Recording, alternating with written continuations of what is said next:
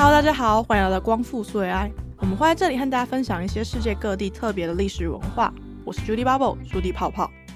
上一集我们介绍了高加索地区的国家乔治亚，那这一集我们就要接着介绍，也同样是高加索地区国家的亚美尼亚。虽然就像乔治亚一样，我们平常真的很少会在国际新闻上面看到有关亚美尼亚的消息，那更不用说在选择要去观光旅游的目的地的时候呢。应该也不太会想到要选择亚美尼亚，而且就算是那些专业旅行社东欧团行程，也不会把亚美尼亚包括进去。但这边一定要提的一点就是，高加索地区的这三个国家里面，就只有亚美尼亚是可以用台湾护照入境的，而且还可以线上申办电子签证。短期的旅游签，我记得是只要六块美金，换算成台币大概是一百八十元左右，听起来还不错吧？那当然，除了是高加索地区唯一一个承认台湾护照的地方，亚美尼亚本身呢，也有很丰富的文化，还有特别的历史，还有宗教的定位。那为了之后可能会踏上这个亚美尼亚旅程，还有只有六块美金的这个旅游签证，我们这集就来聊聊亚美尼亚的文化和历史吧。亚美尼亚是一个高加索地区的完全内陆国。它整个领土呢就被另外四个国家完全包围住，北边是乔治亚，就是我们上一节的主题乔治亚；南边是伊朗，那东边呢是亚塞拜然，西边呢则是土耳其。其实亚美尼亚在第一次世界大战结束之后，是差点就可以摆脱内陆国，变成一个有靠海，就是有靠黑海的国家。但因为当时签的那份有一份要求鄂图曼土耳其割让土地给亚美尼亚的瑟福尔条约。最终没有被各个国家履行，所以亚美尼亚呢就只好继续当一个小小的内陆国到现在了。那为什么这个瑟福尔条约签了却没有效呢？因为鄂图曼土耳其帝国在一战结束之后就垮台了，然后被新独立的土耳其共和国取代。新土耳其政府呢就不愿意承认这个瑟福尔条约，所以就强迫当时有参与一战的那些列强重新的再跟他签订了另外一份洛桑条约，来取代这个旧的瑟福尔条约。新政府不愿意承认前任政府签的条约这件事情，听起来好像有一点不合理哈。但历史上就是有很多类似的实例，像是一战结束之后，战败国之一的德国，他就根据凡尔赛条约，必须要支付很巨额的赔款嘛。结果希特勒的纳粹党从原本的威玛共和手中接管德国之后呢，不是也就撕毁了凡尔赛条约了吗？所以即使条约有签，但是基本上世事难料嘛。亚美尼亚应该就没有料到说，哎，这块快要到手的大块的靠海的领土就这样突然就飞了，而且还从此没有下文，只好继续当个小小的内陆国。是个内陆小国就算了，亚美尼亚还跟左右两边的邻军感情超级差，差到对东西两国的边界根本就是完全封锁。也就是说，你要从亚美尼亚直接入境土耳其或是亚塞拜然是完全不可能的。而且不是只有陆路不通哦，是连航空都不通，就只能先经过第三个国家，再间接到达目的地。举例来说，如果说你想要从亚美尼亚首都叶里温，想要去土耳其东部最靠近亚美尼亚的大城市卡尔斯，那原本在如果边境是开放的情况下，你直线往西开车过去，就只要花三个小时就可以到达目的地。但现在的情况是。你必须要先从亚美尼亚往北入境乔治亚，然后呢，再从乔治亚贴土耳其的那块边界就入境土耳其，变成说你要多绕很多很多路。那对东边的亚塞拜人也是一样的，他们邻居间的感情就是这么差。至于为什么他们的关系可以差到这种地步呢？这个我们晚一点再来好好聊聊。亚美尼亚的官方语言是亚美尼亚语。记得我们上次提到。乔治亚语是一个多么特别的存在，那亚美尼亚语的独特呢？其实也是数一数二哦。虽然说亚美尼亚语是属于那个很庞大的那个印欧语系的一支，但亚美尼亚语在印欧语系中的定位很奇妙，是怎么个奇妙法？之前我看了一本解释欧洲各个语言的书，那作者他在讲到亚美尼亚语的时候，他是这么形容的：亚美尼亚语之于印欧语系。就像是鸭嘴兽之于哺乳类动物，那大家有在动物园里面看过鸭嘴兽吗？不觉得就算真的亲眼见识到这种生物，还是会觉得好神奇哦？就是怎么会有一种动物它会下蛋，可它又分泌乳汁，然后明明它身体就是毛茸茸的，很像水獭一样，可是却又指尖有蹼，然后还有一个大大的鸭嘴。当年生物学家也是经历过一连串争论，就是才把鸭嘴兽归类为哺乳类动物。那亚美尼亚语就像鸭嘴兽一样，它语法结构和伊欧语系的语言很相似，尤其亚美尼亚语的发音和希腊语有很多相似处。然后你又可以在亚美尼亚语这个语言当中呢，发现很多源自于波斯文的智慧。但是亚美尼亚语中也存在一种很特殊的发音方式。而这个发音方式呢，是常见于高加索语系的语言里，所以才会说亚美尼亚语就像鸭嘴兽一样，它又欧洲，然后又有点就是印度那边，然后又很高加索。而这个特别语言的字母呢，本身也是非常的独特哦。亚美尼亚字母有它自己的一套体系，它跟希腊字母是欧洲语系的众多语言之中唯二不使用拉丁字母还有西里尔字母的语言。哎，就像是乔治亚字母一样，亚美尼亚字母看起来也很可爱，就是很像很多就是勾起来的小挂钩，好像如果你把他们的字母挑几个，然后钉一排，钉在墙上，就真的可以拿来挂家里的外套啊，挂雨伞、挂钥匙，就是挂各种东西什么的。大家听过诺亚方舟的故事吗？传说在很久很久以前。人类就是把原本很漂亮的世界弄得一团糟。上帝看到这个景象就觉得非常生气，所以就决定要给人类还有其他动物一个教训，制造大洪水，把世界上一切的丑恶都冲走，灭绝所有的生物，然后让地球重新来过。但在这些上帝认为很丑恶的芸芸众生之中呢，有一个非常虔诚的人，叫做诺亚。诺亚被上帝选为帮助他按下地球重来键的人类助手。上帝把他的这个洪水计划告诉了虔诚的诺亚，并交代诺亚要造一艘巨大无比的方舟。这个方舟里面要能够装得下成双成对的动物，好让每一个物种呢都能在洪水结束之后的这个美丽新世界里面安心的繁衍新的下一代。让我们故事就先直接跳到洪水来临的部分。这个大洪水淹遍了整个地球，淹了整整一百五十天。那世界上所有的生物就都被洪水给淹没啦，只有诺亚的方舟在这场大洪水之中就幸存了下来。最后洪水退去，诺亚方舟就刚刚好停靠在一个高山的顶端。幸存下来的动物还有诺亚的家人，就从这座山开始，重新打造一个没有贪婪、没有丑恶的美丽新世界。而诺亚方舟所停靠的这座高山，就是亚美尼亚的圣山阿拉拉特山。既然圣经故事中这个这么有名的诺亚方舟是停靠在亚美尼亚圣山阿拉拉特山，你们可能也已经猜到了，基督教信仰对于亚美尼亚来说应该是有一定的重要性吧？没错，基督教信仰对亚美尼亚人来说非常非常的重要。亚美尼亚可以说是世界上第一个将基督教当做国教的国家哦。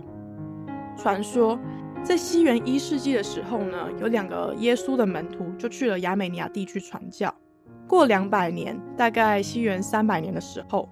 亚美尼亚就成为了世界上第一个基督教国家，甚至比把基督教信仰发扬光大的罗马帝国还要更早了快一百年耶。而且，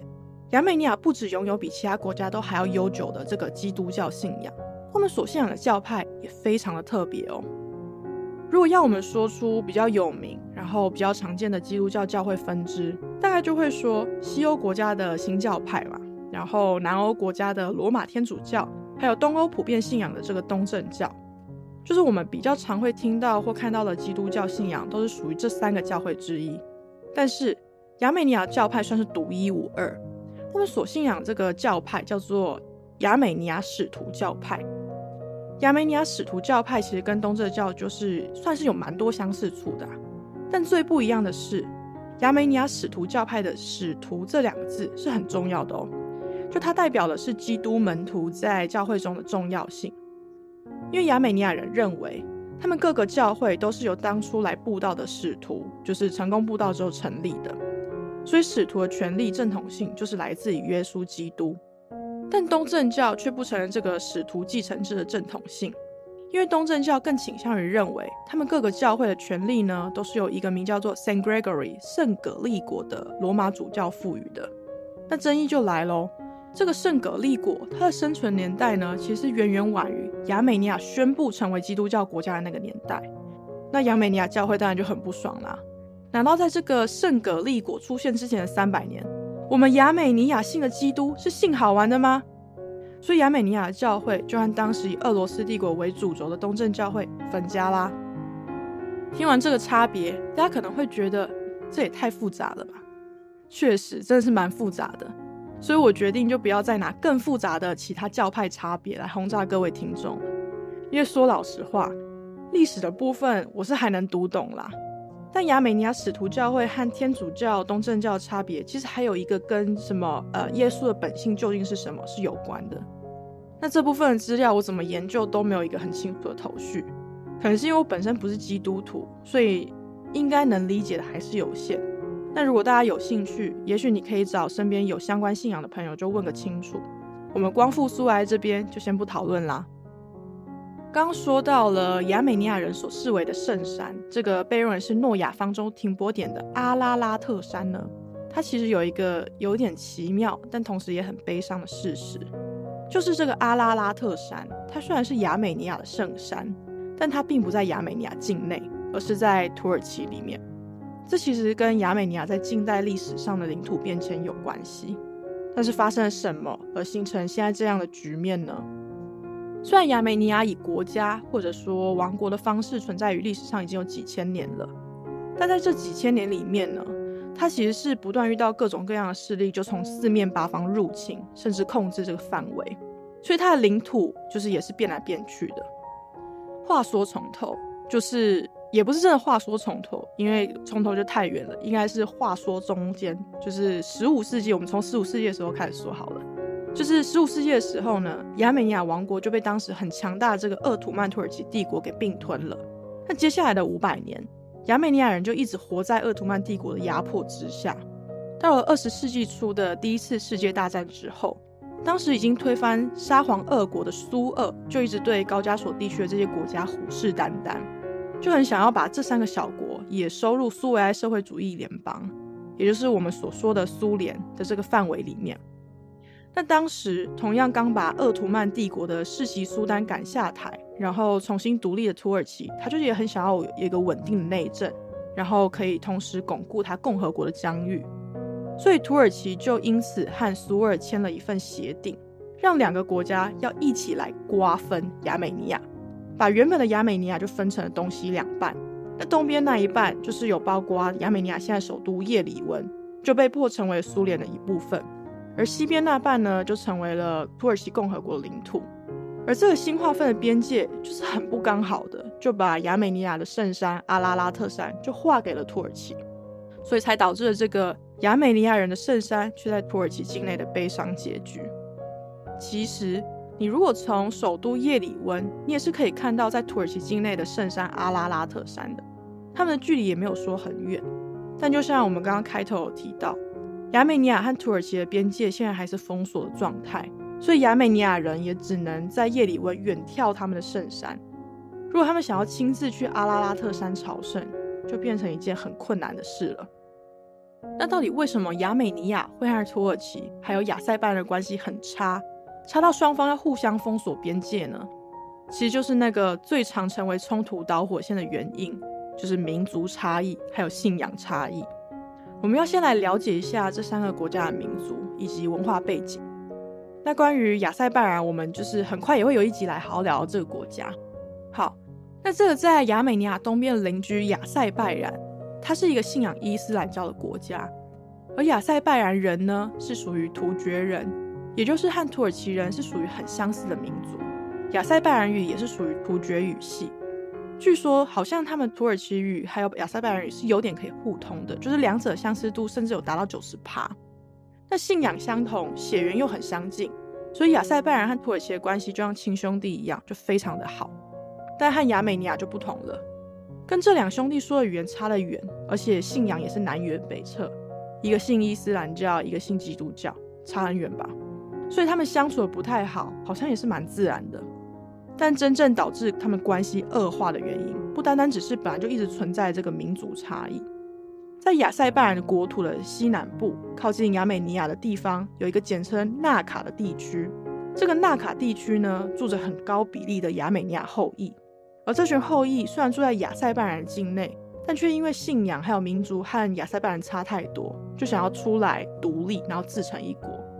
那亚美尼亚当然对这件事情很支持啊，毕竟同样都是基督的子民嘛，怎么可以让这些同胞继续受到穆斯林的压迫呢？所以从一九九一年开始。在纳卡地区就不断有冲突发生。那同样也是一九九一年的时候，纳卡地区的人就自己办了一个公投，他们就宣布他们要脱离亚塞拜然，独立建国，然后成立了阿尔扎赫共和国。这个阿尔扎赫虽然称呼上是共和国，也有自己的选举制度，然后有自己的国家领袖，但他对老大亚美尼亚非常非常依赖。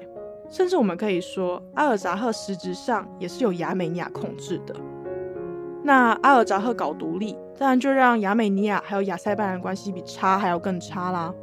所以他们就干脆封锁边境，我们两个老死不相往来。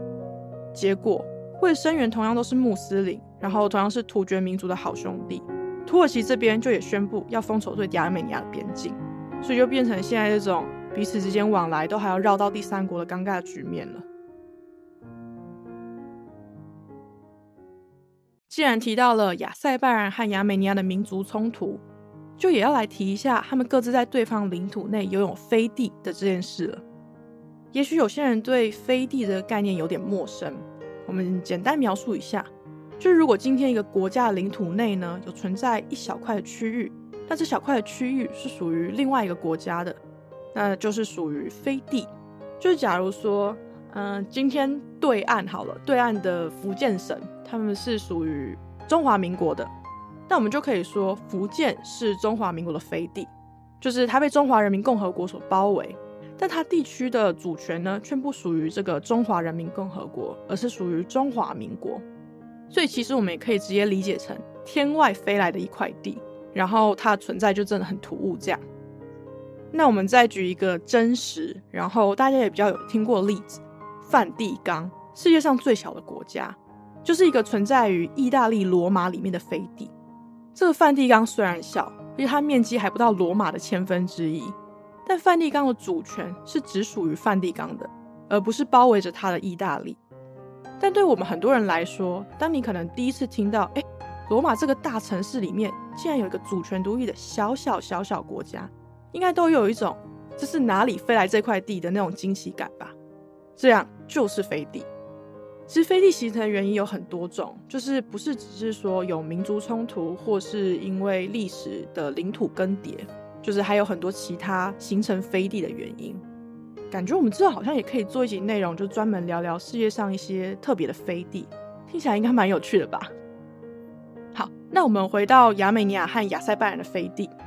亚美尼亚境内呢有三块属于亚塞拜然的飞地，而亚塞拜然境内则有一块属于亚美尼亚的飞地。为什么他们两方的领土主权这么复杂呢？这就要回溯到苏联时期。那个时候，因为两国靠近彼此的边界附近，各自都有一些村庄的主要居民是来自邻国的人，所以在一个没有什么白纸黑字记录的情况下，苏联的莫斯科中央呢就决定要把这些特别的小区块互相转让，变说亚塞拜然境内有两三个亚美尼亚人居住的村落呢，土地的主权就被转交给了亚美尼亚，然后反过来。亚美尼亚境内亚塞拜然村落则交到了亚塞拜然手中，但问题是，这些领土转让都没有明文规定，因为当时也没有白纸黑字记录下来，反而是由两方的地方领导人就是在口头上达成约定的，所以导致了现在他们两国都对于这些飞地的处置就是还是有很多的矛盾，而且国际上也几乎就都不承认有这些飞地的存在。其实现在这些飞地里面有很多部分都已经没有人居住了，就整个处于一个荒废的状态。不过，只要牵扯到亚美尼亚还有亚塞拜然的民族矛盾，要彻底解决这些问题，应该都要等上很长很长一段时间了吧？这集的节目来到了尾声，在我们聊完亚美尼亚独特的语言，然后历史悠久的宗教信仰，还有和亚塞拜然民族纷争之后。我想要再提一个对亚美尼亚人来说是绝对忘不了的悲剧，就是发生在二十世纪初期，造成一百五十万人人间蒸发的亚美尼亚大屠杀。前面我们提过，亚美尼亚在十五世纪时被鄂图曼土耳其帝国并吞，那从此信仰基督宗教的亚美尼亚人就过上了几百年被剥削还有压迫的苦日子。在鄂图曼统治的时期，亚美尼亚人是被穆斯林统治者当作二等甚至到三等公民看待的。他们不止没有什么政治还有法律上面的权利，甚至连税都会被课的比较高。就只是因为信仰基督教的亚美尼亚人，在鄂图曼的眼中是一群冥顽不灵的异教徒。十九世纪末的时候，亚美尼亚人就群起抗议，要求要获得和穆斯林一样的公民权。但很不刚好的，那个时候鄂图曼帝国就正在衰败。然后头已经很痛的土耳其苏丹就觉得这群底下亚美尼亚人真的很烦哎，很不真诚，一天到晚在抗议，就想要一举消灭这些民族间的问题。而苏丹想到的方法就是对不听话的亚美尼亚人来一个大屠杀。亚美尼亚人村庄被劫掠，几十万的人就因此人间蒸发了。但是在杀了这么多人之后，土耳其对亚美尼亚的仇恨并没有因此而消减。时间来到二十世纪初，第一次世界大战。当时，鄂图曼帝国就加入了和德国还有奥匈帝国为伍的同盟国的阵营，但他们却在战场上节节败退。更令他们头痛的是，这边西线的战士就已经要打不赢了，就在东边，亚美尼亚竟然还要帮着俄军在高加索山地区攻打他们自己的土耳其人。那这个举动当然就让鄂图曼帝国气到不行啊，决定要一不做二不休，灭了亚美尼亚。所以在一九一五年的时候。一场针对亚美尼亚的大屠杀开始了，军人们就组织成队，开始清算基督教分子。那其中包括处决亚美尼亚知识分子，然后破坏亚美尼亚人住宅，屠杀无辜的平民百姓。